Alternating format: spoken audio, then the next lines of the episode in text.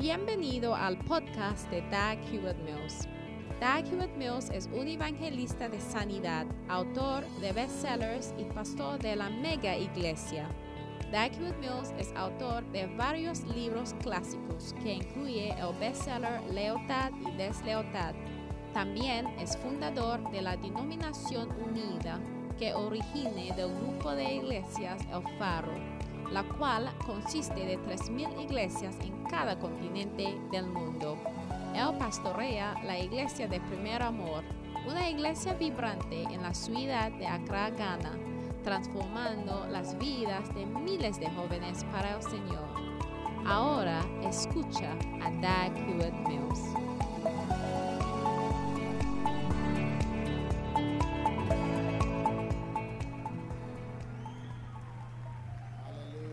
Aleluya.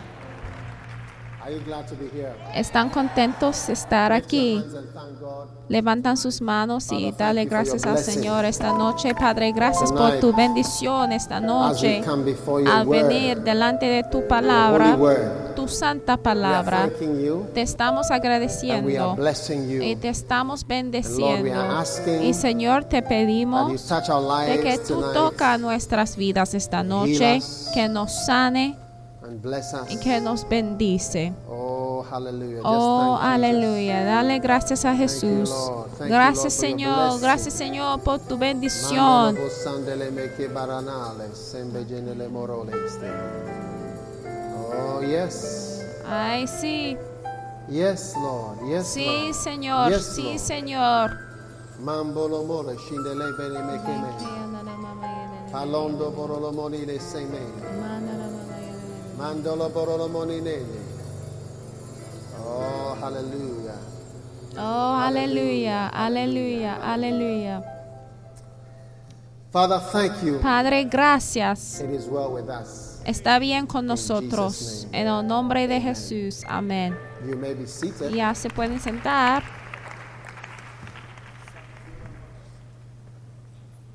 Right. Muy bien. Why God ¿Por qué does Dios not heal everyone? Ya nos sana a todos.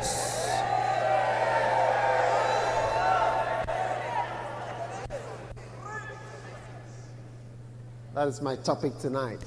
Eso es mi tema esta noche, porque Dios nos sana a todos. Amen. Amén. Número uno,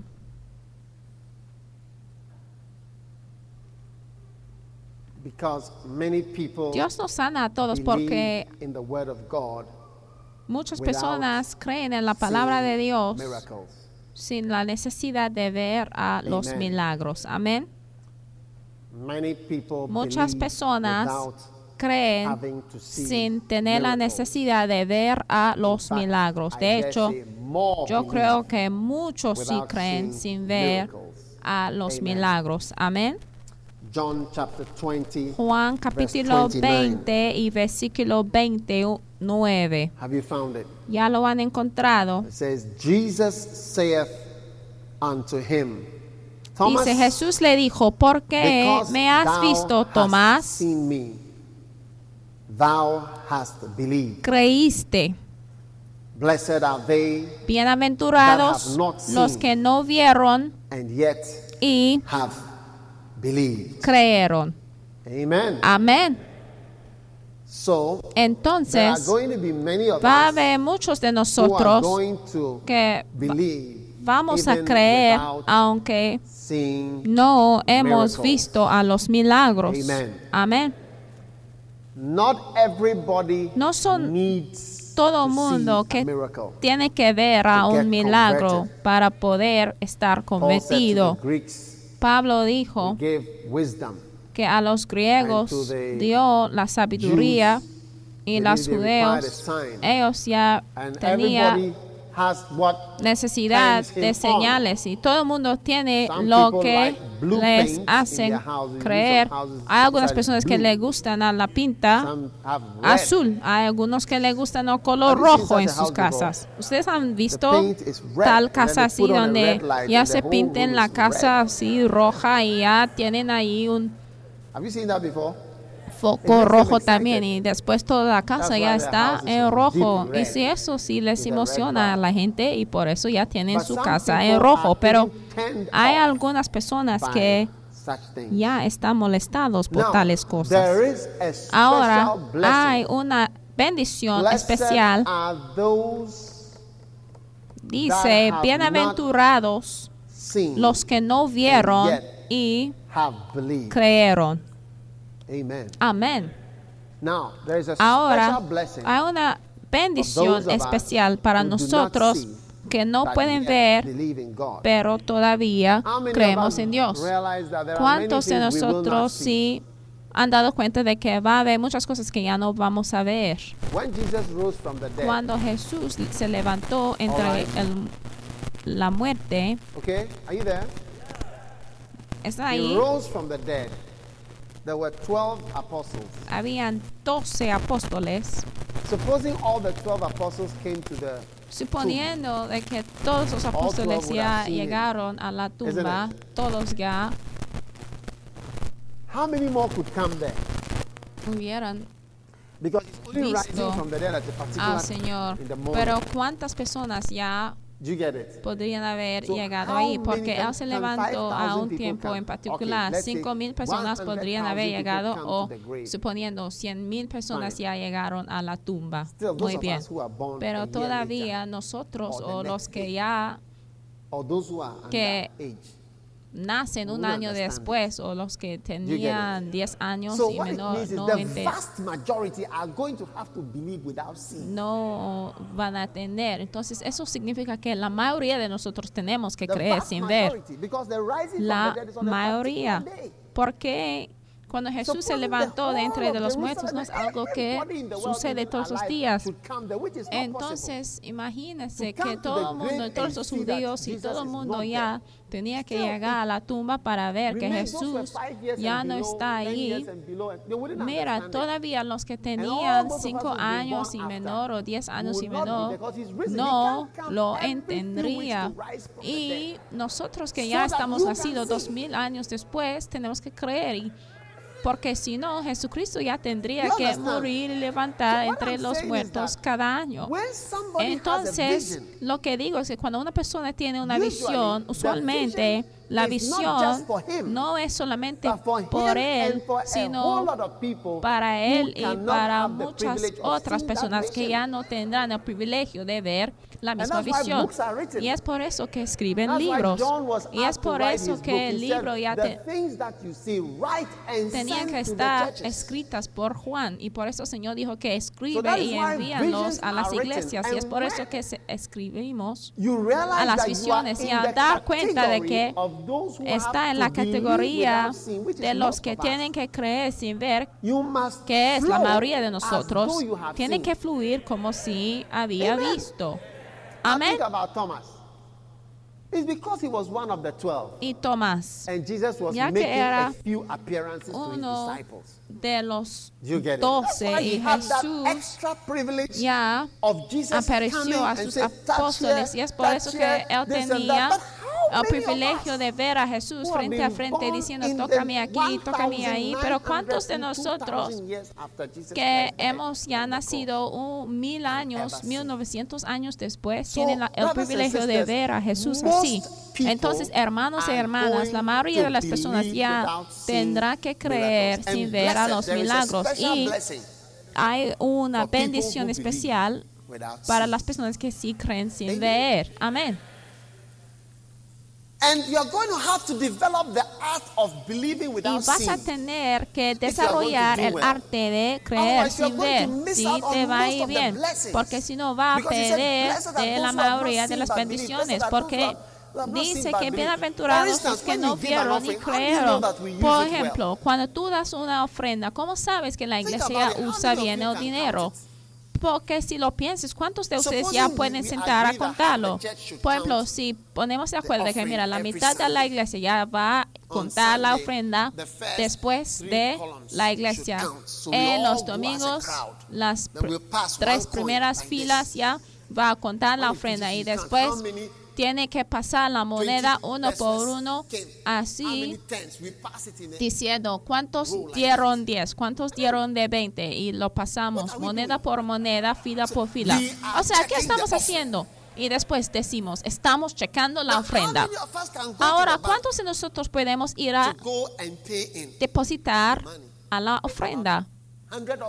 100 of us? 100 de nosotros, porque 100 mira, al llegar al banco "An con army 100 has personas, mira, van a decir que mira, un and, ejército uh, ha uh, llegado para robar al banco the bank." o para uh, depositar una bomba a lo mejor. you are ¿Sí going to entiende? Entonces la mayoría de ustedes ya tendrán que creer que cuando dieron la ofrenda no es algo que al- algo que yo lleve a mi casa para hacer ninguna cosa. La mayoría de ustedes ya tendrán que creer porque hay poca gente que ya pueden creer y contar la ofrenda y hay poca gente que puede estar involucrado con depositar la ofrenda.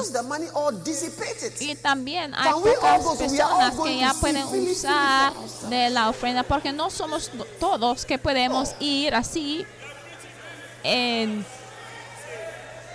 o sea, analizar, analizar So así de cerca de lo que está then- pasando then con la ofrenda por medio de ver todos nosotros, porque si eso fuera el caso, pues ya no puedes estar en la iglesia y vas a ver que mira la bendición que hubiera recibido por esta parte de esta iglesia ya no lo vas a poder recibirla. y a lo mejor una bendición espiritual ya no "Blessed puede venir a ti porque tú quieres yet believe." depender en lo que puedes ver y la Biblia dice que bienaventurados los que no vieron y creyeron ahora la persona a quien Jesús escogió a verle levantar Period. entre los muertos era María Magdalena. Y es todo, punto. No es María. Magdalena y tampoco yo soy María Magdalena. We have to accept Pero tenemos que aceptar lo que ella dijo. Y si no aceptas lo que ella dijo, ya no podemos ser salvos aún. That's why it says, blessed Y es por eso que dice que bienaventurados los que no vieron. Y es por eso que es la primera razón de saber por qué el Señor ya no hace milagros a veces. Porque The miracle per se that people no es el milagro en sí que salva a la gente, porque muchas personas ya no van a ver milagros. Déjame decirles, yo no veía milagros en mi vida. La primera vez que yo veía milagros, un milagro en toda mi vida que yo veía un milagro fue cuando. Osborne ya llegó a Ghana y creo que era un estudiante en Legón. Sí, Esa fue la primera vez que yo veía un milagro. Y la segunda vez que yo veía un milagro o sea, en términos de, o sea, en vivo, fue en una iglesia, en una alguna parte donde alguien ya tenía un servicio de milagros o cuando yo ya tenía servicios de milagros yo mismo. Entonces lo que ves, o sea, en los domingos donde only enfrenta a una persona que dice que mira, yo no podía podría ver y ahora sí veo, yo no podría oír, believe- ahora sí oigo. Yo no veía milagros así, o sea, cada domingo, pero yo sí creo. Y también visiones. kind of. Todavía estoy esperando para experimentar ciertas ciertos tipos de visiones. ¿Qué opinan? No sé cuántas eh, visiones han tenido ustedes, pero mira, para ver a una visión es un regalo, un don especial de Dios. Sí, para alguien que tiene milagros y sueños es un don especial y hay poca gente que lo van a tener. Entonces tú vas a excluir? A ti mismo de la mayoría de las bendiciones del Señor, ya que no ha visto a supernatural. milagros ni ha visto algo sobrenatural, vas a estar excluido. Pues eso significa que vas a estar excluido de la mayoría. La mayoría de las cosas de Dios van a requerir la creencia sin ver. Entonces, el capítulo dice por qué Dios nos sana a todos. Not, not, not what you feel. Why God does not bother. Por qué Dios nos sana a todos. Así es el capítulo en el libro, porque muchos ya tienen que creer sin ver a los milagros. Amén.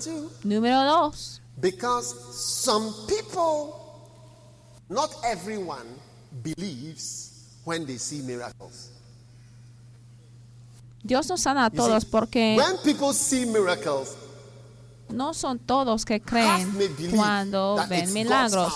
Porque mira, cuando la gente vea a un milagro, la "Hmm, mitad you sure?" lo van a creer, pero la mitad a lo "Ah." mejor van a decir And que estás seguro. Ah, mira, estás aquí parado y ahora dices que estás sanado. ¿Es la verdad? He estado orando para la gente por milagros por mucho tiempo y a veces aún algunos de mis pastores tienen más duda que la gente en la congregación. Es la verdad. Porque mira, cuando tú vas a predicar, mira, son los pastores que forman el círculo de intimidación en cualquier parte donde vayas a predicar. Porque puede verlo por su actitud y por su cara. Es como que ellos son los perros grandes de la iglesia y que sabe todo de la iglesia y todo de Dios. Sí, es la verdad. Un día yo fui a una cierta iglesia. A predicar. Y después de haber predicado, yo empecé de ya a operar en milagros y yo oraba para los um, enfermos. Healed to Y yo ya pedía que los que eran enfermos que vendrá al frente. Y sabe, durante todo tiempo de milagros no había visto miracles like that. algunos milagros así que veía. Pero Mientras estos milagros fantásticos se pasaron, mira, no son todos que creen al ver a los milagros, había said, "Look, un señor a stammerer." que venía enfrente. Stammerer. He said, "When I speak, I Él dijo que, mira, myself." yo era un tartamudo. Mira, antes en que podía, podría hablar, yo ya tuve que pegar So a mi so pierna. amazed wow, Entonces yo estuve. So bien sorprendido. Entonces yo di la vuelta a los pastores que me hospedaban y ellos dijeron que mira tenemos que cerrar el servicio y eh, "Let yo estuve bien desalentado yo decía que mira to this church." déjame apurar y cerrar el servicio por para que no sea la última vez en que me invitan a esta iglesia y mira es por eso que el Señor ya no tiene que 11, sanar a verse 45, todos en Juan the dead, 11 The Bible 45 says, "Then cuando Lázaro se levantó entre los muertos. Dice que muchos, pero no todos, los judíos que habían venido para acompañar a María y que vieron lo que hizo Jesús, creyeron en él. Entonces dice que muchos de los judíos, pero no todos. Mira, aunque había alguien que se levantó entre said, "I've los muertos, porque before." alguien puede decir "Oh, que, mira, oh, él estuvo eh, durmiendo, ay, eso sí pasó con mi out." tío. So Después de tres días, sí, se levantó. Entonces, de repente, un milagro se reduce en nada. Un día yo fui a una parte y yo encontré a un cierto hombre que sabía de Benihín muy bien. Pues mejor "Benny que yo. Y él dijo que mira, to defend himself Benihín ya tiene que emplear a un abogado de tiempo completo que trabaje por él para defenderle contra la gente que le quiere llevar al corte, que le dice que sus milagros no son milagros. De tal manera de que, mira, Benny by necesita emplear a un abogado de tiempo completo. O sea, ¿entienden? Cuando yo digo de tiempo completo, o sea, él trabaja todos los días luchando por parte de Benny Hinn, porque hay gente que vea a los milagros y puede ver a esos milagros por la televisión, dice que ya puedo ver, ya puedo ver. Pero después hay personas que dicen, oye, está Mintiendo. Y hay muchos escépticos, y ya están cortados ya de las bendiciones del Señor. Y es por eso que ya el Señor no tiene que impresionar a la gente con los milagros, porque aún cuando hace un milagro o algo bien fantástico, todavía va a tener gente que no creen. Amén. Número 3. So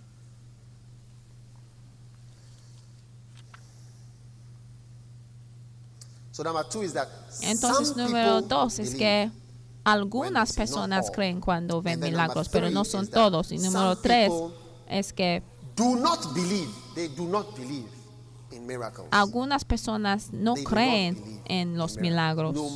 Sin importar el tipo de milagro, no creen. Simplemente puede ver una visión, pero dice no creo.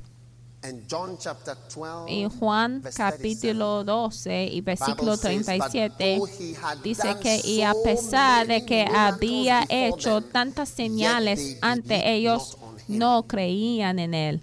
Do you see why God does not bother? Ya se ve porque el Señor ya no tiene que sanar a 12, todos. Juan 37, 12, though versículo he had 37 done so dice que y a pesar de que había hecho tantas señales ante ellos, no creían en él. ¿Eh? Entonces, si yo vengo y yo hago todas I las señales y maravillas, porque ya Because you would debo have thought that perder the mi tiempo, porque hubiera pensado que, mira, lo más personas que puedo levantar entre los muertos, there más personas van a creer. Mira, pero es por eso que hay algunas iglesias así donde no hay milagros, pero la iglesia está grande, porque si hay milagros o no, la gente están salvos por medio de creer. Y a pesar, porque hubiera pensado de there que donde hay una iglesia donde hay milagros, eso hubiera sido la iglesia más grande. Hubiera pensado que Benny a lo mejor tendrá la iglesia más grande, pero no es el caso. Puede tener una cruzada bien grande, pero no tiene la iglesia más grande. Número cuatro. Entonces ya pueden ver este versículo que dice que y a pesar de que había hecho tantas señales ante ellos, no creían en él. Número cuatro.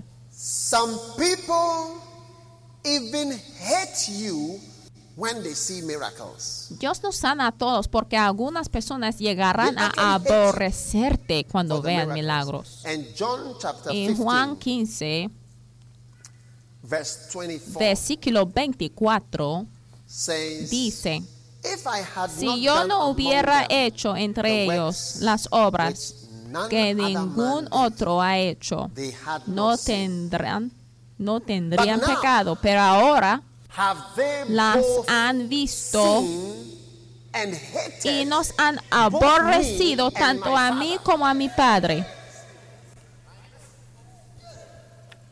They have both seen and hated me. Pero ahora las han visto y nos han aborrecido tanto a mí como a mi Padre.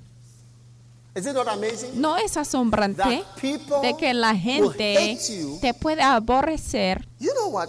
Ya ve, One day I, I wrote a book un día yo escribí And I was un libro with some y estuve ya tratando con and I, I thought to myself, algunos let editoriales me, y yo dije, me if I can get some important person to y me dijeron que uh, mira, write, si pudiera obtener una persona importante or para escribir como una recomendación o como un prólogo "But para el libro y después dijeron certain people." pero o un prefacio por mis libros "No, what y después dijeron los people?" editores pero mira no hay de usar ciertas personas. "Oh, y yo dije qué somebody like significa por eso y después ellos dijeron Not pues personas your book." como Benny Hinn no debe tener alguien como él en tu libro. He y said, "The only name me puse mentions is not Benny Hinn." sorprendido. Eso fue la única nombre que ellos mencionaron. no alguien como Benny Hinn porque afectará a tu libro. No, you see, Ya ves. te darás cuenta de que, mira, Benny cuando la gente ya obran milagros, the whole hubiera pensado que, ay, todo el mundo le ama. Pero mira, muchas personas ya le aborrecen porque no le puede entender, no puede explicarle, no puede meterle en una caja y ya no se puede ya entrar a su categorización y a su computadora. Te so- sorprenderá. Recientemente yo fui a un país, cierto, por unas reuniones. Y mientras tuvimos esta reunión, había ciertas personas que invitaron uh, a nosotros para asistir a un programa bien grande ahí. Entonces, Uh, the host of that country, he said, if you want to come and have this program here, we will choose the kind of preachers that our El people can anfitrión de ese understand." país dijo que, mira, si tú quieres tener su programa en ese país, nosotros vamos a escoger la persona que They talked for a long time. Then el predicador que la gente entiende y hablaron por mucho tiempo. "Who Y después de terminar su discurso, yo country?" le fui a preguntar quiénes son las personas que entienden en ese país. Por bunking?" ejemplo, entenderán a alguien "Exactly, como Bonke. person we don't want here." Y después él dijo que, mira, Bonke es exactamente la persona que "Bonke no queremos German." aquí. Y yo "It's dije, pero Bonke es un alemán porque all." había muchos blancos ahí. Él, él dijo que Bonke es exactamente la persona que no queremos aquí. ¿No es fantástico? No es súper fantástico. If I had not Él dijo que- Jesús dijo que si yo no hubiera hecho entre ellos las obras que ningún otro ha hecho, no tendrían pecado, pero ahora las han visto y nos han aborrecido tanto a mí como a mi Padre. Cada vez que tiene éxito, mira, la gente te van a odiar. ¿Cuántos saben de esto? De que, mira, el éxito significa el odio. Mira, no tienes que hacer ninguna cosa malo para que la gente te aborrece. Mira, cuando todo el mundo te gusta, pues es un tonto. Eso lo puede escribir porque significa que, mira, es una. Dramaturgo y una marioneta. Eh, significa que tú quieres agradecer a todo el mundo. Porque mira, un Dios no son todo el mundo que ame a Dios. Porque muchas personas aborrecen al Padre y a Jesús. Pero a ti todo el mundo te gusta a ti. Eso significa que es más lindo que Dios.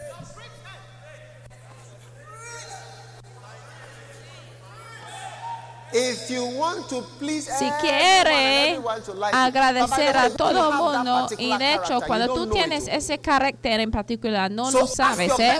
Entonces pregúntale a tu mejor amigo, ¿soy así? Si tu you, "Charlie, mejor amigo está sentado a tu lado, pregúntale, mira, person?" soy, de que soy una persona que quiere que todo el mundo me gusta. If ese tipo de friend is not persona. sitting, Si tu mejor amigo no está sentado a tu lado, no, por favor, pues tome to de tu celular y envía un mensaje de texto a tu amigo y pregúntale, ¿tú piensas que soy el tipo de persona que quiere que todo el mundo me gusta? Ya no quiere enviar un mensaje de texto, pues muy bien. Yo dije que deben enviar un mensaje de texto y ahora no lo quieren hacerlo o no tienen celulares.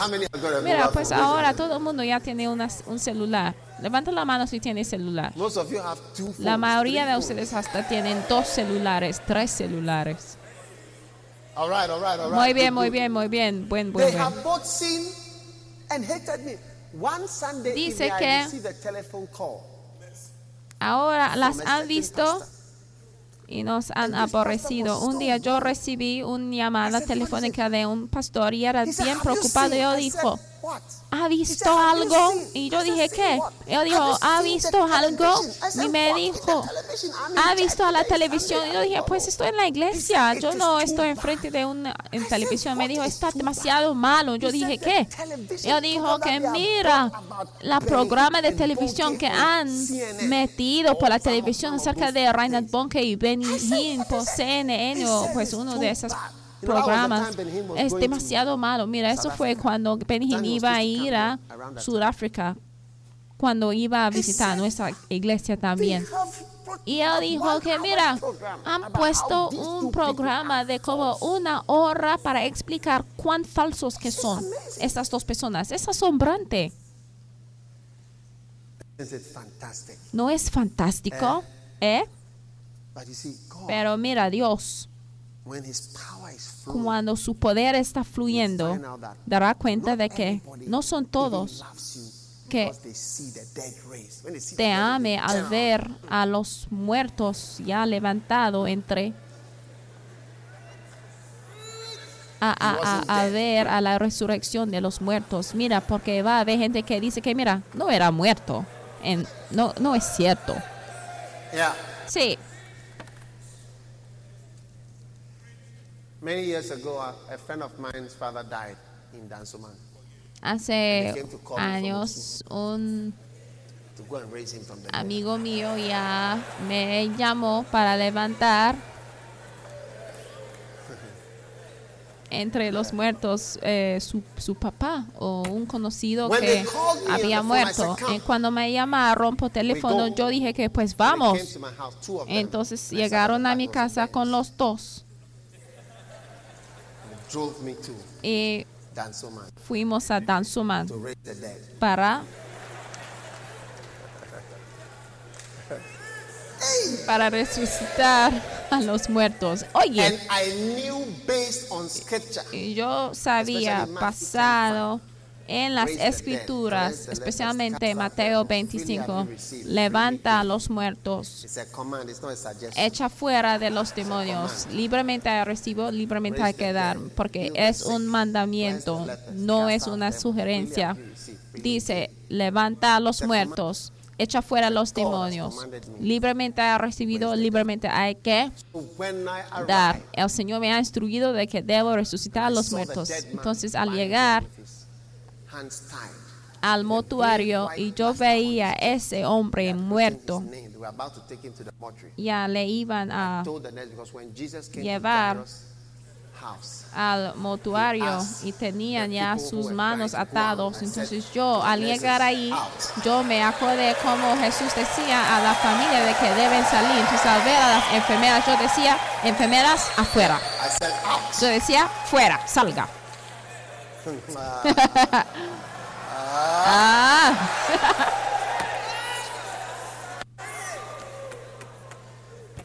Amen. amén. And I struggled with this guy for some time.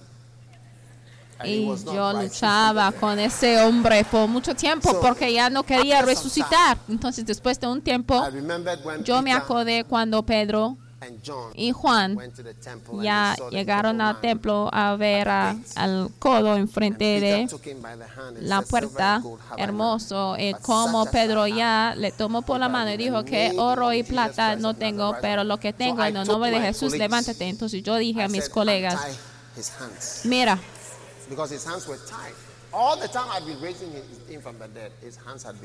Desatar sus manos, porque durante todo el tiempo él tenía sus manos ya atados. Entonces yo decía que, mira, ya vamos al siguiente nivel donde "Untie tenemos que hands." desatar sus manos. Entonces desaten sus manos.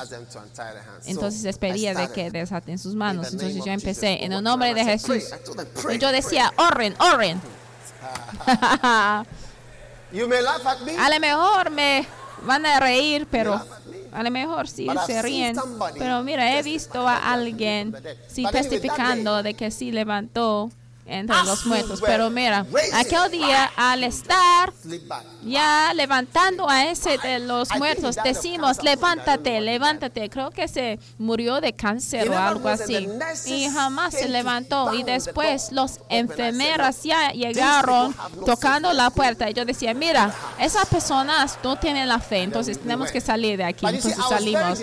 Pero mira, estuve bien decepcionado de que el Señor ya no me usó para levantar a los muertos porque habíamos ya decidido de que mira ya que no hemos tenido éxito en el hospital vamos al mortuario porque tuvimos mucha fe pero yo no entendía lo que estoy compartiendo con ustedes. Pero mira este tema es uno de mis favoritas ¿eh? de hecho ya puedo ver a muchas más personas ya recibiendo su sanidad por medio de este mensaje. yo puedo ver a más personas viendo preaching to you is why God does not bother. esperanza y a subir after al that escuchar de este mensaje y recibir su sanidad. Y la que sigue es que hay que entender por qué, porque necesitan más entendimiento, porque hay que entender después porque hay algunas personas que no están sanadas, pero este primer paso es entender porque el necessarily Señor ya no sana a todos y es porque es no es algo que tiene que hacer Amen. necesariamente en un tiempo determinado y después te sorprenderás de que al hacer un milagro hará de que la gente te aborrece en vez de hacer que la gente vendrá a tu iglesia. Un día yo encontré a un pastor que había experimentado lo que he estado orando por todos estos años. ¿Cuántos sabe el tema de oración que he estado pidiendo al Señor? ¿Quién lo sabe? Póngase de pie para decírmelo. Para ver a Jesús y qué más he estado pidiendo del Señor. Y para tener una conversación, pues un discurso con Él. No solamente para ver a su cara, pero tener un discurso así, cara a cara.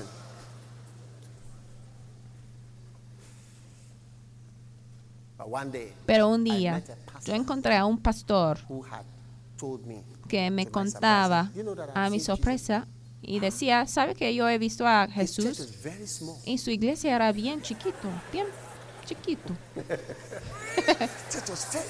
La iglesia que tenía era bien pequeño y no crecía, no funcionaba. said, "Ah, Entonces estuve analizando su iglesia y decía, oye, alguien que ha visto a Jesús y no crezca su iglesia, su iglesia no está funcionando, ¿qué pasa?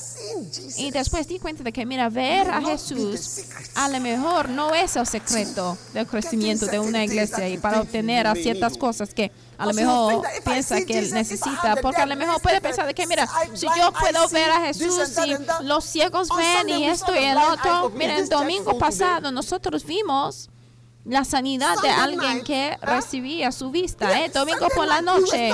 Si estuvimos aquí parados. Y mira, desde que nací,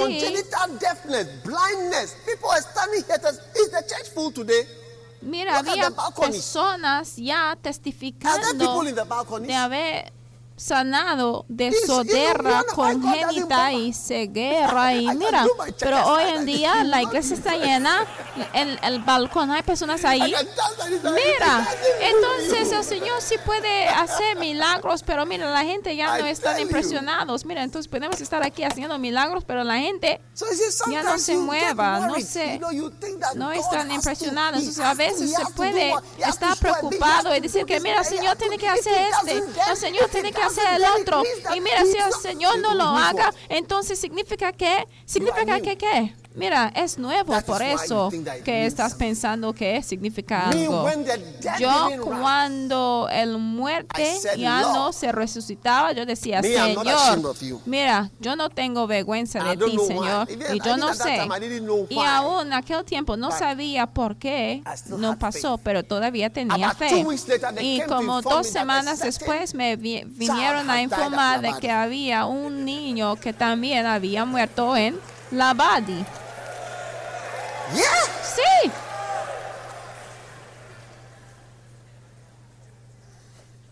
Actually, De hecho, me and my friend were looking for mi amigo y yo estuvimos ya buscando después a los leprosos porque también queríamos And ya sanar a los leprosos. y es por eso que ya di cuenta de que habían leprosos por la colina de. Makati porque Because también Jesus has said, estuvimos "Cleanse the buscando a los lepers." leprosos porque Jesús había dicho de que debemos limpiar a los leprosos y levantar entre los muertos resucitar a los muertos es un mandamiento Amen.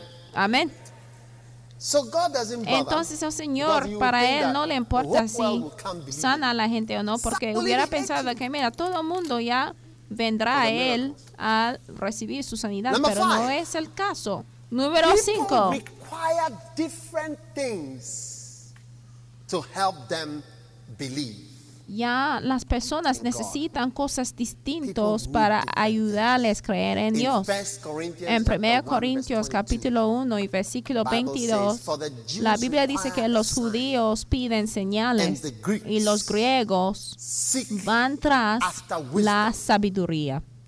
¿Ya entienden? If you are Greek, the Entonces, Greek si es el tipo griego, lo que necesitas o lo the que requieres es la sabiduría, pero si es el tipo de judío, lo que the necesitan son los señales. Entonces, aún en Ghana tenemos ganeses que son como los judíos. Entonces, si es un pastor de una congregación de los ganeses que son como los judíos, entonces significa que tendrá que fluir en señales y maravillas. Which type of people like ¿Qué tipo de personas ya necesitan y le gustan mucho las señales en Ashanti nuestro people. país? Los del tribu de Ashanti. TV, Mira, si tú ves a, a la televisión de Metro, Obinim. puede ver el Have obispo Obinim. Ustedes han visto And a ese señor y también el profeta uno. Él sí viene con su gorra Eh? para predicar, ¿eh? Bishop Obinim. El obispo Obinim. number is 0246. Y su nombre es 0246 otro 46 5656. That's his number. Eso es su número. Hey, Oye, and those guys. y esos me, chavos, mira, a mí Saturday. me encanta verlos ministrar cada sábado. Nice Porque para mí es, es bien lindo para verlos, ¿eh? Ministrar. And Y their church, sus iglesias, see, mira, un día iba a tener a llevar a road. Ca- cabo una cruzada en el norte Y- había So I said, "Let un profeta entre el profeta uno o el profeta Obinim que iba a la misma ubicación. Y mira, por la mañana, mira, los judíos ya habían congregados. O sea, los cristianos que son del tipo judíos, los ganeses. Mira, toda la iglesia era llena. Yo me paré afuera del edificio por mucho tiempo y yo decía, oye, oye, les digo, escuchen, milagros. Ah, you, les digo la verdad. 0246. 0246 846 5656. Oye, So you see, if you are a pastor, entonces mira, si es un pastor such people, de tal you personas, see, they need. It's Mira. that.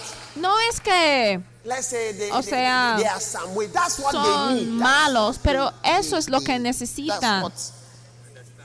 eso es lo que entienden. Eso es lo que pueden recibir Requieren like de esto, o sea, tiene que ministrar en esa manera. that. Yes. Sí, And you see, Y- if I came to church si yo wearing such a hat llegué a la iglesia with Con dark glasses, tal preaching, gorra y después con huh?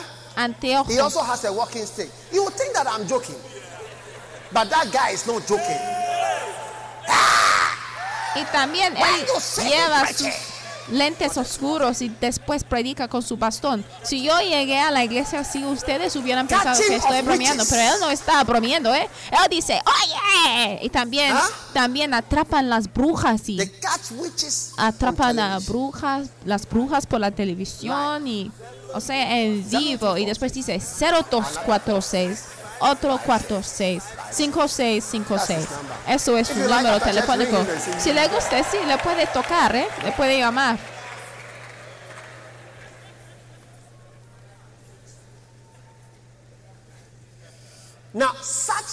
Ahora, tales personas. No se puede enviarlos con facilidad como misioneros, o sea, el tipo de cristianos que son como judeos. Mi ministerio ya no involucra. A esto, porque yo estoy enviando a misioneros, misioneros al mundo. Dará cuenta de que, mira, sí, aunque sí tenemos señales y maravillas, pero no es lo que requieren la gente que yo estoy liderando, pero para algunas personas sí lo necesitan y lo quieren. There are some people I wouldn't bring them. Y hay personas que yo no traerá a ministrar porque son bien sencillos. Y si un profeta viene aquí para parar y dice, oye, oye, esa, ven acá, ya veo algo. Alguien en la iglesia ya no te permite seguir adelante. 0246. después. Mi número es 046 46 56 56. See me after. Veme después de la iglesia. Because you live off such things, so Porque- such things can be used to draw you. Tú For instance, ya vives por tales cosas, entonces tú estás jalado de facil, blood, facilidad a esas cosas. Por ejemplo, si yo pongo enfrente you, de ti carne sin cocer, will you que está rojito y lleno de sangre, y yo digo, ven, ven, ¿vas a venir? No, no vas a venir porque no necesitas de esa carne, pero es como un perro, un león o como un oso que vendrá para comer a esa carne rojo así ah, sin cocer, pero si está frito o si está convertido en como barbacoa, como tamal y después yo digo que ven, ven, ven, ven. Vamos a ver que de que sí vengas así corriendo. No es así. Porque es lo que tú necesitas. Entonces, si tú vas a un león y tú traes hierba al león y traiga mucha hierba enfrente del león, ya no necesita de hierba. Por ejemplo, mi padre tenía caballos y tuvimos que ya cortar hierba para traérselo a los caballos y al traérselo enfrente del caballo. Empieza a hacer porque si requieren de la hierba, pero otros tienen necesidad de carne y otras personas ya requieren de otra cosa. Entonces, dependiendo del tipo de personas, y les digo, en ciertos lugares, eso es lo que requieren. Y si vas a ministrar ahí, mira, tienes que aprenderlo y cómo hacerlo.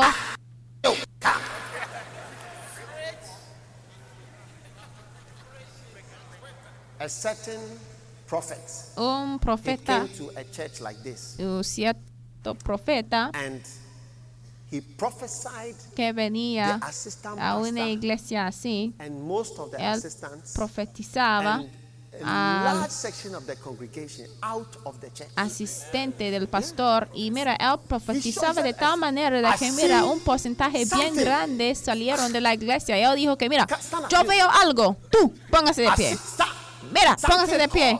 Yo veo algo que se llama obras más grandes. Yo escucho la palabra obras más grandes. El Señor tiene obras más grandes para ti. Oye, tómalo uno. Levanta la mano, recíbelo.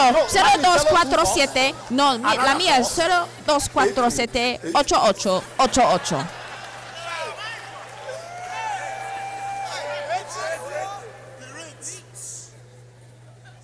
Ah. Ah.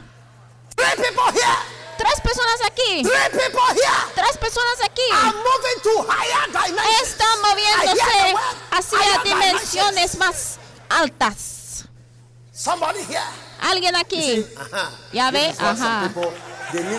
Mira, eso es lo que algunas personas necesitan. Tienen que oler de la sangre. Es como si estás por el mar y no hay sangre, los tiburones ya no te van a seguir. Pero si hay un poco de sangre por el mar, estás, estás bien. Pero cuando empiezas a sangrar, cuando hay sangre por el mar, y mira, había un programa que yo veía cuando un gotita de sangre ya cayó en el mar. Mira, los tiburones ya empezaron de venir hacia el barco porque eso es lo que necesitan. Y mira, pero hay ciertas personas que ya necesitan la sabiduría. Y por ejemplo, hay iglesias bien grandes en Estados Unidos donde no hay milagros ni señales, especialmente las iglesias bautistas. Y mira, al ver a la iglesia son, son grandes. Y no hay ni una milagro en la iglesia. Entonces estoy intentando de explicar por qué el Señor no tiene urgencia para hacer milagros porque mira la gente que están aquí congregados no requieren ese tipo de sangre pues están aquí.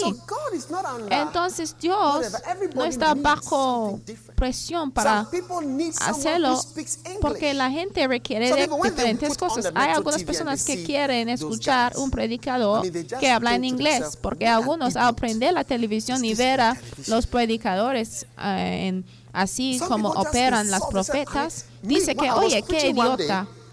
Yo un día estuve predicando y uno de mis miembros de la iglesia me dijo que mira, estuve predicando y después sus padres dijeron que mira, esa es predica, ¿qué está diciendo él? Eh? Por favor, apaga la televisión. Y después ya cambiaron la canal, porque yo estuve predicando así de sencillo, no estuve haciendo así. Ah, ah, ah, ok, no estuve haciendo esto, aunque sí sé cómo hacerlo, yo estuve hablando así normal. Entonces ellos dijeron, oye, ese es predica, porque hay otras personas que tienen necesidad de ese tipo de predica con gritos, pero sabe alguien como Mensa Otabil Y mira, él predica así con calma y él ha edificado una universidad y es un canciller de su universidad y yo no he escuchado que él ha hecho milagros en su iglesia, pero la gente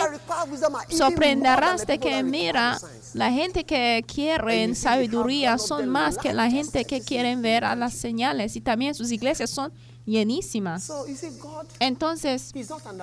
Dios no está bajo presión, ¿eh? Para mostrarnos milagros y señales. ¿Qué opinan? Sí. Y por último, número 6. the chosen method to bring salvation. El método escogido de Dios para traer la salvación and repentance. Y arrepentimiento es la predica y no es la sanidad. Amén. El Señor ha escogido la predica como el método, de traer la salvación. Aleluya. Corinthians chapter 1 1, Corintios capítulo 21. 1 y versículo 21. Y dice, porque Dios no permitió que el mundo lo conociera mediante la sabiduría, sino que dispuso salvar a los creyentes por la locura de la predicación. Dice que, sino que dispuso salvar a los creyentes por la locura de la verse, predicación. He says, The Jews require a sign, the Greeks seek after wisdom. So this means that everybody has to be Y- a preacher. En el siguiente versículo dice que No los judeos matter- piden señales y los griegos van No tras la sabiduría. Eso significa que todo must mundo tiene que predicar sin importar las señales y Yeah. maravillas. Y por eso me Something. ver que esos profetas también están predicando. a Kenneth Hagin dijo que, mira, in his time in the 40s and the él 50s. dijo a muchos de los ministros que estuvieron haciendo sus milagros y señales. Y él dijo que, mira, todos ustedes van ahí, signs pero yo me voy a seguir en el ministerio porque estoy predicando la palabra de Dios. Va a llegar un tiempo cuando todos ustedes van a ir y van a salir de la escena, pero yo me voy a seguir predicando porque ellos no querían predicar, pero solamente querían ministrar señales y maravillas, porque el centro de todo es la predicación. Una de las razones porque a mí me gusta el ministerio is del reverendo Eastwood es porque sin importar el tipo de señales y maravillas que hace, él predica la palabra de Dios de tal manera, understand that you will be entiende, so blessed de que vas a ser bendecido por la predica de la palabra. O sea, después en que él predica puede salir. Y después también hay señales y maravillas que siguen después. Pero la predica agrada a. Dios de que la gente salvos me, por medio de la predica.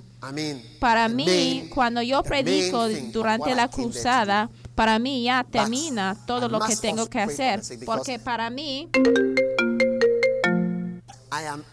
estoy operando en un mundo y en donde ya requieren miracles, milagros, señales y maravillas. Y de muchas veces es por eso que he llegado a su país para mostrarles de el poder del Señor. Es, es por esa razón que Billy Graham llegó a ser un predicador bien famoso, aunque At the age of 90, he still got the él no tenía milagros. Mira, eso explica por qué uno de los grandes evangelistas de nuestros tiempos, Billy Graham, podía predicar el evangelio sin orar por milagros. Y la gente pide. ¿por, qué Billy Graham? Es porque la cosa principal es la predica de la palabra. y cualquier persona que quiere ya dar en el ministerio, mira, no hay nada como la predica. Mira, tu madre no te podía cambiar. Tus maestros no te podrían cambiar. Pero la predica sí te cambió. Aleluya. Si está ya expuesto a la predica, vas a cambiar. Yo sí conozco a personas que sí escuchan los mensajes y las grabaciones por medio de hablar con ellos. Y de hecho, yo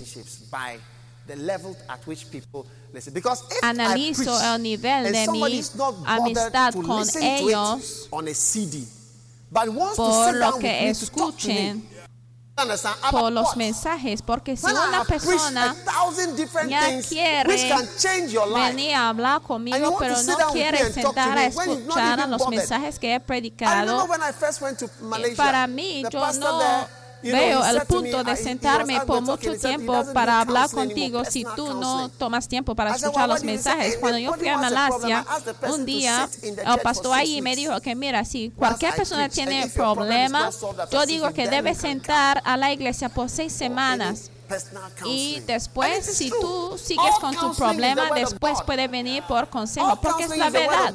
Todo consejo viene por la palabra de Dios. Sí, es solamente que ya no queremos escuchar el consejo de la palabra de Dios que viene y queremos ya arreglos bien rápidos y decimos, oye, pastor, te quiero ver, pastor, te quiero ver. Un, hoy alguien me envió un mensaje diciendo que, oye, pastor, tengo que hablar contigo, mi matrimonio, mi matrimonio. Y yo envié un mensaje diciendo que mira, lo que tu pastor te ha dicho, porque yo sé lo que tu pastor te está enseñando, lo que él te está diciendo es exactamente lo que voy a decirle. Entonces, si tú no le puedes escuchar a él, pues yo no puedo tener tiempo para aconsejarte. Entonces, ya no quería sentarme para aconsejar a esta persona, porque mira, el Señor ha escogido salvar a la gente por medio de la predica, porque la salvación viene por medio de la palabra de Dios. Estamos transformados por la palabra de Dios y es por eso que estamos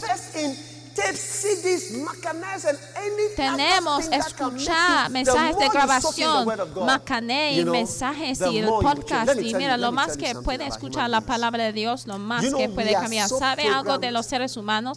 Estamos tan programados de rechazar cualquier cosa negativa que está dicha contra nosotros. Por ejemplo, si yo vengo a decir que es egoísta, egoísta, tú vas a decir que, oye, ¿por qué digas que soy egoísta? Tú sabes lo que hago por esa persona, sabes lo que hago así. Y por ejemplo, consejo de matrimonio, no vas a llegar a ninguna conclusión. Mira, no puedes avanzar si intentas eh, de aconsejar a una pareja, tú digas que mira, tú estás mintiendo, mira, aún los mentirosos van a decir que no, no, no es cierto. Entonces la gente jamás quiere creer ni aceptar lo que digas. Entonces es la predica que te puede afectar. Yo te digo, eh, mira, es un asesino. Tú vas a decir que no soy culpable, no soy culpable. Tú sabes que en, la cárcel casi todo el mundo aún dice que no son culpables y de hecho están enojados. Y es por eso que, mira, en el extranjero ni les pregunten muchas preguntas, solamente tomen decisión basado en la evidencia, porque jamás van a admitir de que han hecho lo que han hecho. Entonces el Señor ha escogido la palabra de Dios para poderte cambiar. Y porque es una de mis revelaciones de que no debe perder tu tiempo intentando de mostrar a alguien que está cumpliendo con algo. Por eso todos nosotros debemos tomar tiempo para escuchar los mensajes y decir que Señor, yo te quiero escuchar de ti en mi lugar privado. Porque mira, Señor te puede decir lo que la gente no te puede decirte.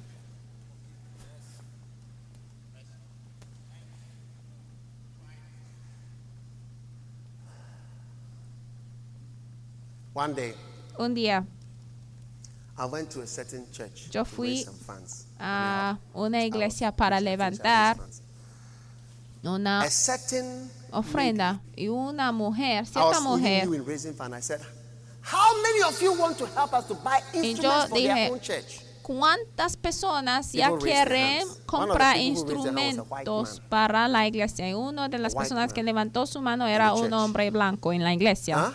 ¿Ah? A white man. Un hombre blanco. When he raised his hand, Y cuando él his levantó wife su mano, held, not that they, su they saw, esposa I, I- my eyes were open. And I saw her No, es que- pull it down. yo escuché de esto, ¿eh? Pero cuando él levantó su mano, su After esposa church, ya agarró su mano hacia abajo. Mira, German.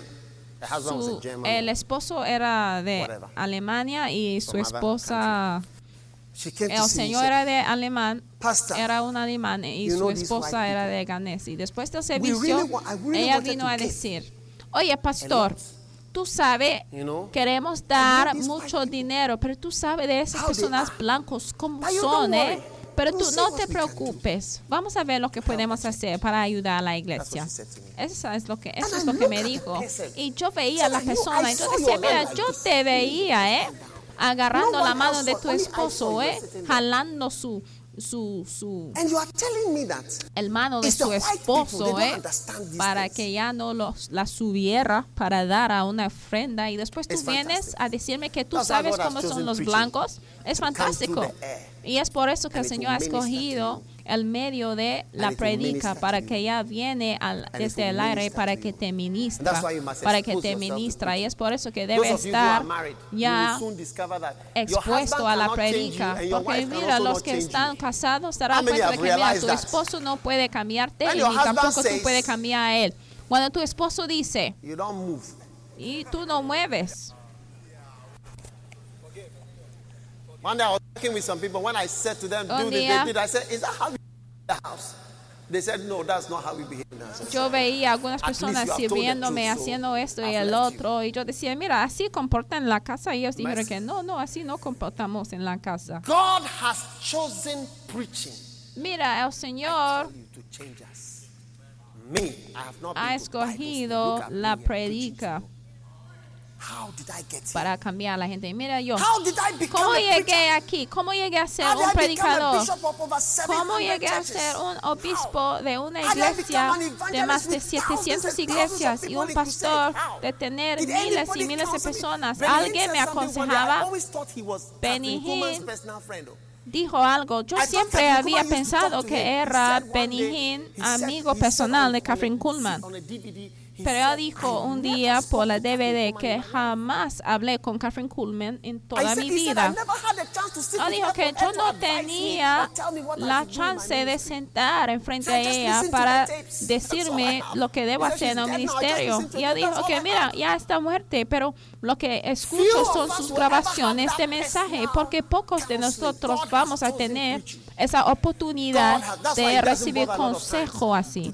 Y es por eso que muchas veces el Señor ya no.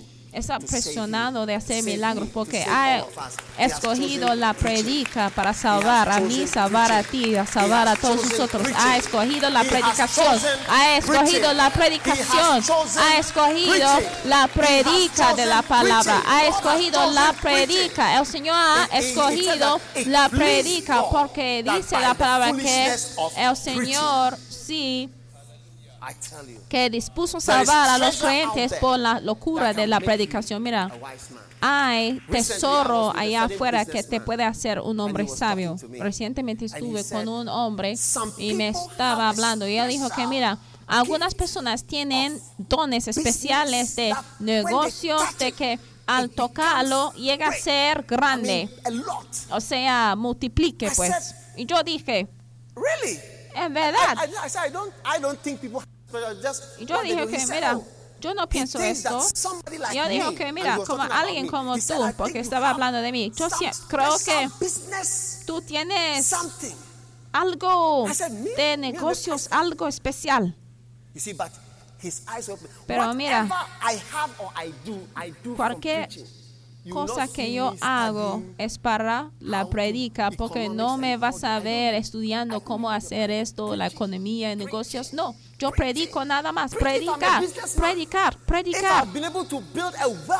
Sí. with in 50 Ya he podido edificar a una iglesia en muchos países que vale millones de dólares. Es por la predica, no es por economía, ni por escuela, ni por... Mira, cuando estuvimos ya comprando "Who's your un edificio de iglesia en Inglaterra, mira, advisor?" el jefe del banco decía, mira, ¿quién es su consultante? eh? ¿Quién les están avisando? advisor? Consultant? Oye, Yeah. un consult Preaching ¿Quién nos da consulta? Preaching Mira, la predica te Preaching cambia, la predica puede hacer mucho para ti. Preaching, La predica, la misma predica una y otra vez algo que sí parece loco y en verdad sí es una locura. Locura. Recientemente queríamos enviar misioneros a Zimbabue y ellos dijeron que mira, número uno, pastores no están bienvenidos a nuestro país. Y es por eso que hasta hoy no tenemos un misionero "Pastor, ahí because as far porque ellos dicen que mira, un pastor es un loco y no va a traer algo sensible a. Zimbabue. Ya tenemos lo suficiente número de iglesias y pastores en nuestro país. Al ir a la universidad puede ver cancilleres incrédulos y levantando para ya cerrar las iglesias en las escuelas. And they say that the church Y después dicen que la iglesia es la que previene a la 16 gente para que les vaya bien en sus exámenes. preventing people from doing well. When you have a lecture that should Mira, have had 80 cuando tenemos-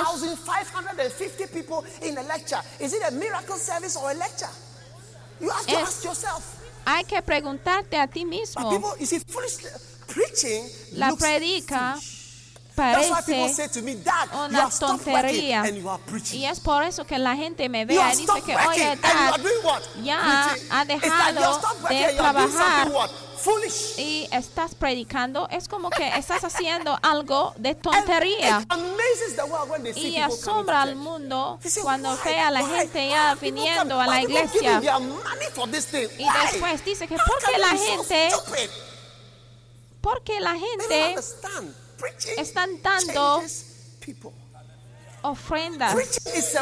Pero mira, la predica cambia.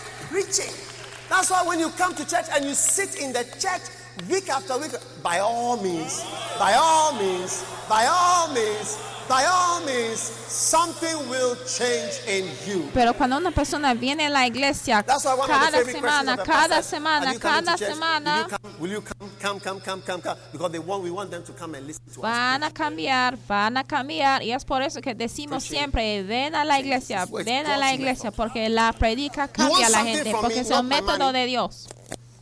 Not my house, my preaching.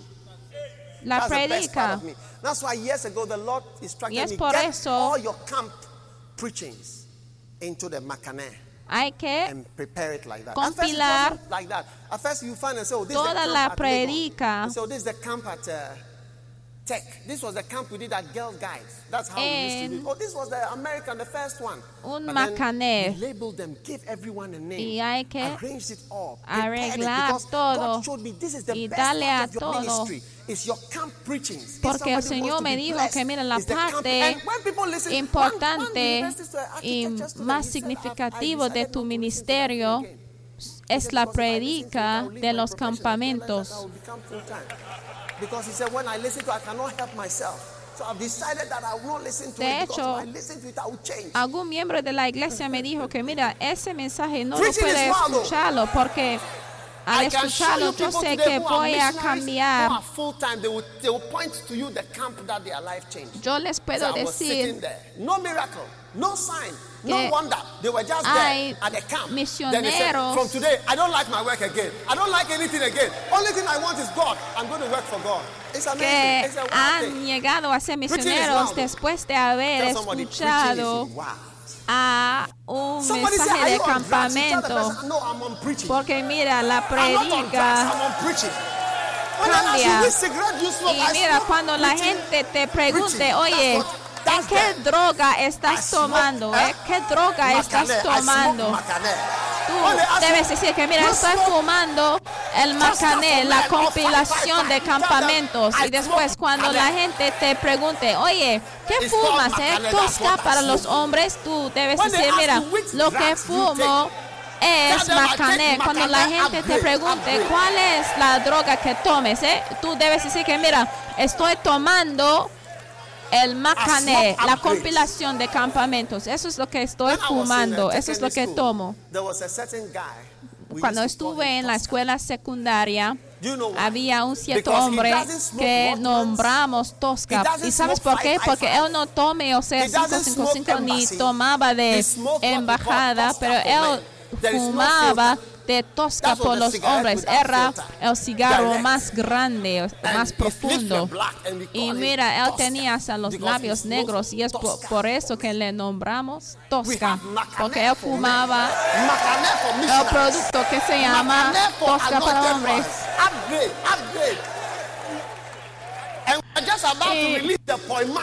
Estamos hasta a punto de lanzar el poimano.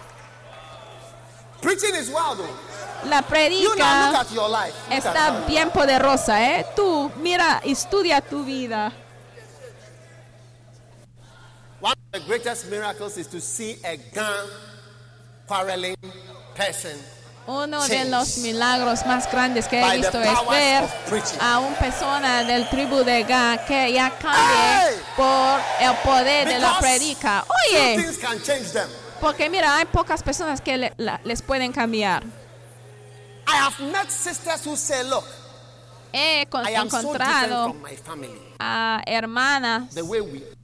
I am que the dice que mire estoy tan diferente a mis hermanas o sea soy All una persona diferente en mi casa todas coolest. somos tan o sea salvajes y tan fuertes pero yo?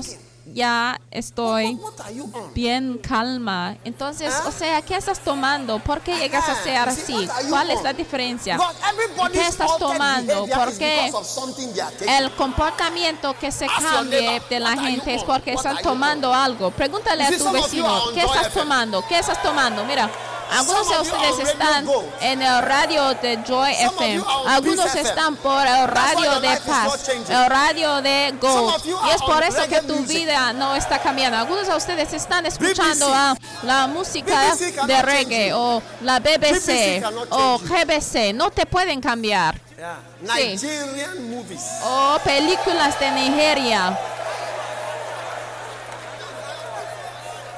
Preaching is wild. Preaching is Mira, la God predica. has chosen preaching. El Señor ha escogido la predica de todas las cosas que he visto en mi vida. Yo sé que el Señor ha escogido la predica. Mira, domingo estuvimos aquí paradas y mira milagros asombrantes que nadie le puede explicar. Estuvieron pasando y muchos de ustedes ya estuvieron observando diciendo que oye, oye, está pasando aquí porque ya dudaron antes en que habíamos empezado el servicio. Pero even though all those miracles have happened, where are the people? Aunque todos estos milagros sí pasaron, ¿dónde están los milagros? ¿Por qué no hay personas ya aquí? ¿Por qué no haya una abundancia de personas aquí? Porque hemos estado predicando aquí por muchos años. Porque yo he predicado mensajes cada martes. He predicado. La serie de engaños. Ahí es donde aprendimos las palabras griegas de thinking parabeno y? ¿Qué está pensando tu padre que no está diciendo? Yo prediqué aquí mi tiempo, tu tiempo y el tiempo, mi tiempo, tu tiempo y el tiempo. Martes, sí. ¿Acuerdan? ¿Cuál es. El otro mensaje que he predicado por los martes? Faraón. In the presence of devils. Y en la presencia de los diablos. I preach about in the presence He of devils. predicado acerca de en la presencia de diablos. Jesus. Jesús, el hombre de la familia, Jesús, el carpintero, Jesús esto y el otro. Cristo y su estimación de una alma. He predicado muchas, muchos mensajes aquí. ¿Ah? John, why are you crying? Juan, ¿por qué estás llorando? Yeah. Sí, You know, I've preached. Preaching changes he predicado porque mira, la predica cambia a la gente. Y cuando tú vienes a la iglesia enseguida, después la gente dice que ¿por qué vienes? ¿Por qué sigues yendo a la iglesia? ¿Tienes un novio ahí? ¿Tienes una novia? Pero mira, ¿qué estás tomando? Y otro que va, producto que vamos a lanzar se llama el Optasio. Yeah. Yeah. Preaching is Sí, wild. sí, la predica está bien poderosa. Put it on in your house. Mira, la Those puede prender en tu casa. Ustedes que no tienen grabador. Mira, no quiero decir que es un tonto. Solamente voy a decir que no es sabio porque no está expuesto a la arma del Señor. Mira, no hay de casarse a alguien que no escucha las grabaciones. Sin importar cómo parece, importar doesn't listen el carro que maneje a he la iglesia, mira, he going to change porque significa que la that que el Señor ha decidido de usar going to para change? cambiarle, mira, ha puesto al lado. Entonces, cuando tú tienes un problema en tu matrimonio, ¿cómo va a cambiar si no escuchas la palabra? ¿Cómo va a cambiar? Let, let me show you. If I met two Déjame decirles, girls, I don't need to marry, but if I have si to marry, and I hubiera encontrado sisters, dos a and hermanas, dos niñas, yo no tengo que casarme, pero si hubiese que casarme de nuevo, eh, But the one who doesn't si tenía que escoger entre dos niñas, uno que ore mucho y uno que escucha mucho la palabra, yo escogería la que escucha mucho la palabra de Dios, porque aunque una sí puede orar mucho, a lo mejor no está obediente. I'll choose the one who listens to preaching first. Yo siempre escogiera a la que escucha a la palabra de Dios.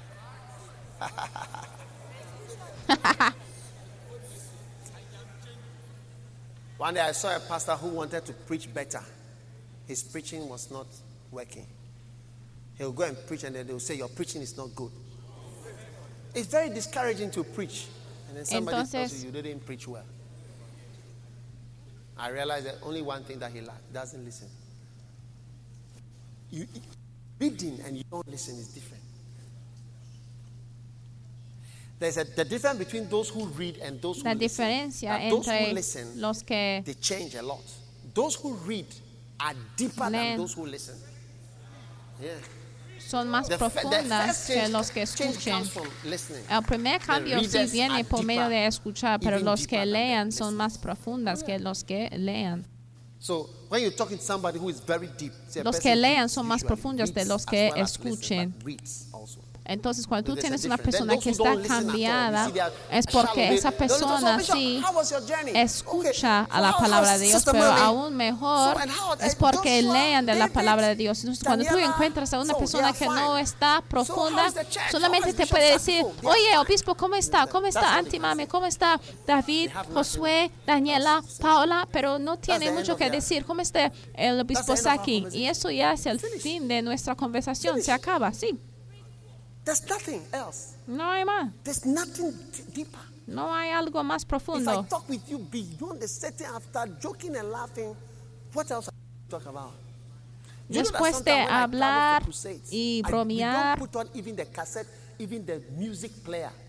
no hay 12 mucho más de ti. Sabes que a veces cuando estamos viajando north.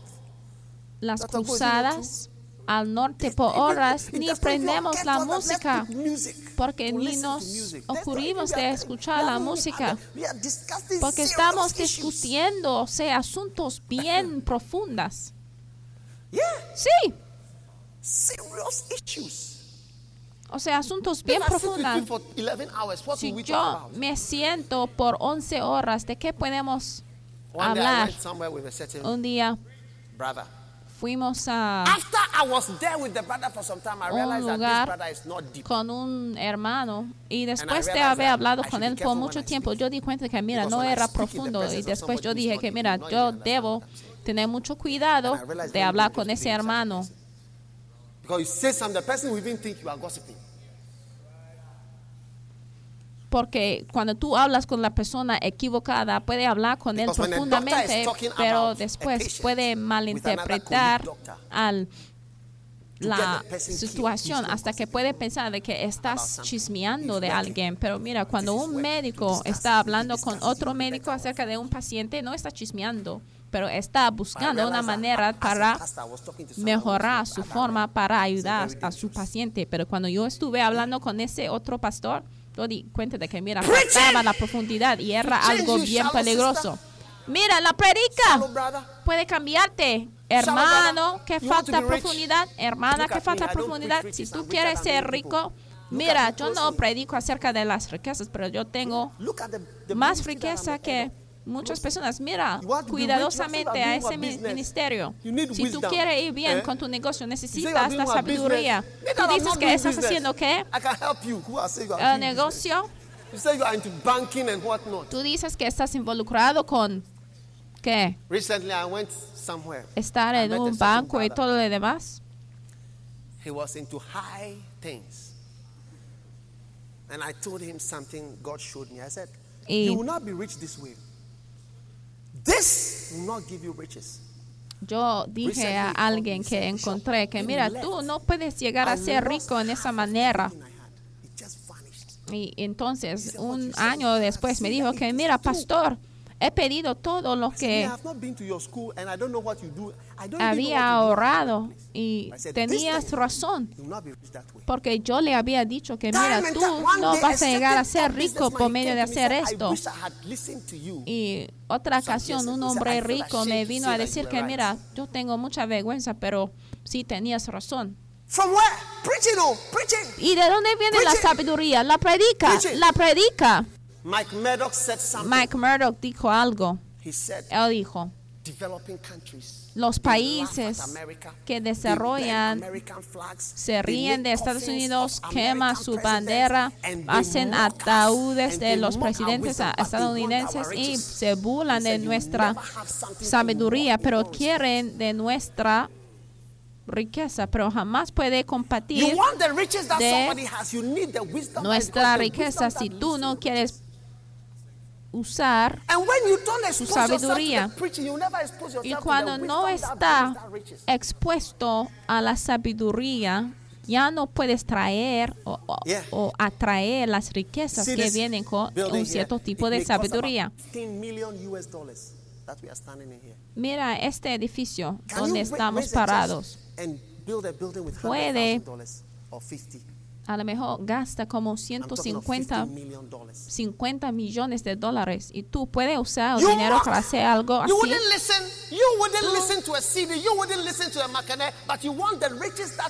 Hace burla, you pero no quiere escuchar a los mensajes, pero tú quieres de la sabiduría que viene y tú quieres la riqueza. Y la bendición que es de sabiduría ha traído, pero tú no quieres obtener la sabiduría que atrae esa riqueza. Eso es lo que dijo "You- Mike Murdoch, de que mira, ellos se burlan de nuestra sabiduría, queman de nuestra bandera. Mira, y todo el mundo quiere ir a Estados Unidos. Y nosotros sí reímos de Estados Unidos, pero nosotros no queremos ya obtener la 200 years ago, they sabiduría que ellos tienen. Hace 200 any track años, ellos ya desarrollaron Charlie, I'm going to ferrocar- Tamale. I'll take a train. It's three hours. I'll call. I'll leave at nine. I'll be there at 12. ferrocarriles y sus trenes y todo esto. Pero no hay nada así en. Ghana. Y no va a haber algo así por muchos años si no seguimos a su sabiduría, porque la sabiduría que trae la prosperidad, si lo rechazas tampoco no puede obtener su prosperidad. Y es por eso que en este mundo jamás va a haber la igualdad en riquezas. Algunas personas sí van a ser said it. He said, "He bien ricas, pero otros van a estar pobres. Porque Jesús lo dijo que el que tiene from him." There's nothing like equality. más se le dará dado, pero make que no tiene aún lo que tiene será quitado de él. Porque cada vez que all queremos igualar a todo el mundo, si llega en el desastre, porque eso se llama el comunismo, si ahora mismo compartimos a la riqueza, por 10 ejemplo, si cedis, 10 tomamos a una ofrenda y después compartimos who en are la rich ofrenda, be todo el rich and mundo, ustedes poor toman de will be 10 poor. CDs. Mira, los que son ricos van a mantenerse ricos y los que son pobres van a llegar a ser pobres. Porque si tú no obtienes la sabiduría que hacen los ricos ricos, tú vas a perder de tu dinero aunque tiene la misma cantidad. Malaysia. Espera. I was with some pastors. Un día estuve en. Malasia con algunos pastores y estuvieron sorprendidos. ¿Y sabe por qué? Porque Malasia 1957. ya obtuvieron la independencia a la misma, el mismo año como a Ghana. Y mira cómo es el país. Si tú rechaces la sabiduría, tú también vas a be de las riquezas. Mira, tú quieres los dólares, pero ¿qué trae los dólares? Tú quieres ser un pastor. Tú quieres la unción. Pero ¿qué es lo que trae la unción? ¿Qué es lo que trae la sabiduría? Tú sabes el número de horas que he tenido de escuchar los mensajes de Benny porque ya quiero hacer el ministerio de sanidades. Mira, tú puedes reír de él. pastor in Ghana say, "Oh, Benny Hinn, Mira, había un pastor que escuchaba hablando de go, "Oh, diciendo que, oye, oh, ay, le hace a sí mismo misterioso, misterioso. Y mira, hoy en día ese pastor que le estaba criticando a the ya no tiene su congregación. Mira, si tú rees a la sabiduría, jamás puede obtener lo que la persona tiene.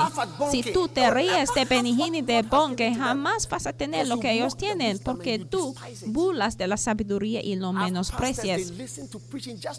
Yo tengo pastores que escuchen a la predica solamente para predicar, pero no para recibir la predica. Un pastor, sus niños me dijo un día, oye, uno de mis padres solamente escucha la predica cuando va a predicar. Uno de nuestros pastores, eso sí, escucha todo el tiempo, pero ese Padre nuestro solamente escucha a los mensajes cuando se va a predicar porque tú quieres vomitar la predica nada más. Mira, yo no gano dinero porque soy un médico. Yo no estoy invitado por todas partes porque soy un médico, pero es porque lo que he estudiado en el ministerio, he escrito libros. De hecho, lo que estoy predicando esta noche, estoy predicando de mi libro. Mira, estoy predicando de mi libro, mira, pero ustedes, algunos de ustedes no lo quieren estudiar. Y yo veo milagros tras milagros y después hay personas que me siguen a mí para recibir milagros. Mi Dag Mills, al haber empezado el ministerio, la gente burlaba de mí cuando nosotros empezábamos el programa de los días de milagros están aquí. Un médico burlaba de nosotros diciendo que, mira, pero ¿de dónde se fueron los milagros que ahora está diciendo que los días de milagros están aquí? Eso fue el criticismo que él dijo de mí, pero ay, puedes ver a todos ellos hoy en día dónde están. Pues tú sigue riéndose, sigue burlándose. Mira, una persona que está cambiado, es una persona que está escuchando la predica, la predica, la predica. Entonces ya ve, ese es el último punto de por qué el Señor no sana, es porque el Señor ha escogido la sana, la palabra, como una manera para salvar y cambiar a la gente. Y hay que aceptarlo.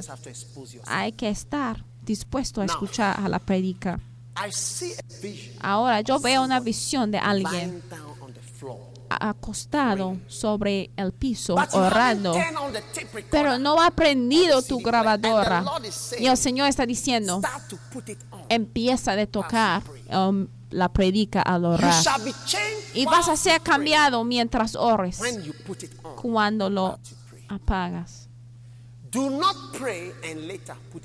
No hay de orar y después poner el mensaje. Hay que acostarse en su presencia y orar. Y mientras ores, hay que usar la arma que el Señor ha escogido para cambiar y salvar la predica.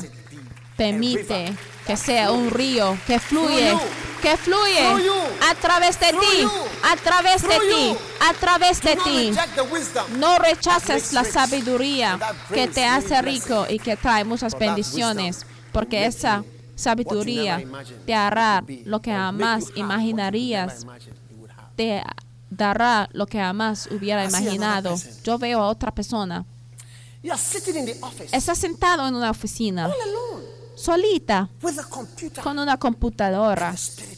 Y el Espíritu está "Put on diciendo, prende la predica mientras trabajes. Te voy a bendecir mientras trabajes. Te voy a sanar mientras trabajes. Te voy a atacar mientras trabajes. Yo veo a otra persona que está usando una bicicleta o un- y el? Espíritu está diciendo? ¿dónde están? ¿Dónde están el mensaje? ¿Dónde están tus auriculares? ¿Dónde están? ¿Dónde están tus auriculares? Porque si había estado expuesto a la palabra del Señor mientras trabajes allá afuera en el campo, hubiera sido bendecido. No necesitas esperar un tiempo. Especial. Eso es lo que dice el Espíritu. Many years ago, I was Hace años. to Suhum. My father bought me a car. Yo fui I a Suhum. to Suhum. What did I do? ¿Y I qué hice? from my beloved Yo a tape recorder. And I went to pedía J shop at Action prestado Center Airport, diplomatic shop. And I bought myself tapes preaching. I had La bought the best in grabadora the world. de the mi best. amada The best. Y yo tomé de los mensajes mejores, mejores, mejores del mundo. Y yo compraba de los mejores mensajes porque al escuchar a esos mensajes allá en Suhum, el Señor me bendijo con algo que me llevó a todas partes del mundo. um, Recientemente estuve en una ciudad Joan Kopping in Sweden. That is where Dag Hammarskjöld was born, and that is where he lived. There was Ahí. a small statue and little plaque there. As I walk into a hotel where the Nobel Peace Prize is given every year, al and caminar shown this is ahí where the Nobel y me dijeron ahí es donde in this grand premian. As I walk in there for dinner del with other dignitaries, premio de Nobel I, I was Y not estuve entering because of medical caminando ahí no or my O level or A level, but because a of causa de los certificados de la medicina, sino porque algo me había llegado. When I entered a board meeting in Stockholm, in Sweden, recently, an Indian man came to me and said, You know, do you know that you are coming to India to come and minister? You have a very large ministry. Y I después said to myself, "This alguien is me the dijo, man that después I'm de haberte escuchado predicando en When Indonesia, I learned to preach, I bought a tape. My best investment so far, my best thing that I ever bought for my beloved, the tape recorder. Come on now. We talk of valuables. Y ya estoy yendo por diferentes partes del "My mundo valuables." porque yo pasé tiempo escuchando a un mensaje y sabe las cosas que son valorosas, sabe lo que es. Hace dos semanas un hombre me invitó said, "I need you to a una iglesia bien grande en Estados Unidos. Louisiana. Y él dijo, cuando vengo a invite me to preach. He said, "I Luisiana, need you to preach." Huh. I told my secretary, tell him I can't come, I'm busy. Too busy. y él dijo que mira, te quiero invitar a predicar. Y yo dije que mira, estoy preocupado, no puedo ir porque iba a hacer cruzadas. Y sabe- don't want to go and I can't go and I'm going to have a crusade. And I can change all that if I want to, but I don't want to change it. What wisdom do you have? What has it given you? ¿Qué sabiduría You mock tienes me. tú, You see, eh? you mock me and you mock the wisdom that God has given me when you despise Tú me burlas cuando tú menosprecias al churches come and stand Macané and tell us that y- they know more about me than any of our lighthouse pastors.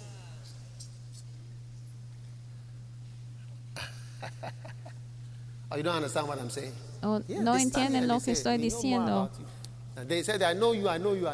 Y después hay otros predicadores que vienen a esta iglesia y dicen que said mira, sabemos mucho más de tu pastor que ustedes. surprised. He said, developing country. He didn't say Africa, he said developing. Mira, yo me sorprendí al escuchar a Mike Murdoch diciendo que mira, los países que están desarrollando, mira, se queman de nuestra bandera y burlan de nuestros líderes y. de la unidad de los estadios. want Sí se queman, pero si quieren de los dólares. Burn the dollar. Do you know what make America rich? That they stand outside and see the movie. They are going there and we'll come next week. ¿Saben lo We que come here to Tamale. Ah. So, Entonces, si tú quieres la riqueza de alguien, hay que obtener su sabiduría, porque cuando tú obtienes la sabiduría, Él te llevará, las llevará a la riqueza. Padre, te doy gracias por tu bendición. Everyone here shall experience your healing. Gracias que cada persona aquí va a experimentar tu sanidad, Señor, y tu bendición en su vida. Y te doy gracias, Señor, por lo que ha hecho. Y la gran Father, bendición. give us a new heart. Padre, danos, Señor, un nuevo corazón de no quemar, Señor, las banderas y a la sabiduría que nos guíe hacia la riqueza, Señor. Pero abre. Señor, nuestros corazones, Señor, a la sabiduría. En el nombre de Jesús. Amén. Con cada cabeza inclinada. Si estás aquí esta noche Y no es un cristiano nacido de nuevo, tú dices, pastor, yo quiero entregar mi vida a Jesús. Entonces I'm levanta la mano derecha. To Eh, la primera sabiduría es para entregar tu vida a Jesús para que tus pecados estén lavados. Si tú estás aquí en esa manera, tú digas, pastor, ore conmigo, quiero entregar mi vida a Jesús. Tú- high. Thank you. Thank you. Thank you. Lift it up high. I see Mano derecha, nada más. Si yo veo tu mano, que Dios te bendiga, Dios te bendiga. Si has levantado tu mano, ven a here. mí. Hay una dama aquí. Hay una dama aquí. Tienes que entregar tu vida a Dios. Hay una dama. Ven aquí para que seas salvo. Todo el mundo póngase de pie al estar a punto de cerrar. Come. There is a lady here. You need to give your life to God. Please listen to me. I don't know whether you're going to die soon or something, but just Hay una dama aquí, no sé eh, si tú vas a morir o algo así, now. pero mira, tú tienes Okay, que entregar tu vida a Dios. Say with me, Lord Jesus. Repite conmigo, Señor Thank you for Jesús, tonight. gracias por esta noche. Por favor, perdóname de From mis today, pecados. A partir de hoy, a ti te entrego mi corazón, te entrego mi vida, mi todo a Jesucristo. Oh God, Oh Dios, please wash away my sins. por favor, lávame de mis pecados. Por favor, lávame de mis pecados. Por favor, escribe mi nombre en el libro de la vida. Gracias Jesús por salvarme hoy. En el nombre de Jesús. Amén. Dale un aplauso bien grande al Señor. Que Dios les bendiga. Por favor, que siga a nuestro pastor ya the se presence puede of the Lord. sentar en la presencia del Señor. Dios los bendiga por escuchar este mensaje. Visite daghewittmills.org hoy para obtener más mensajes de audio y video, información sobre los próximos eventos y mucho más. Asegúrate de suscribirte a este podcast cada semana y recuerda que Dios no te ha dado un espíritu de miedo, sino de poder y de amor y de dominio propio.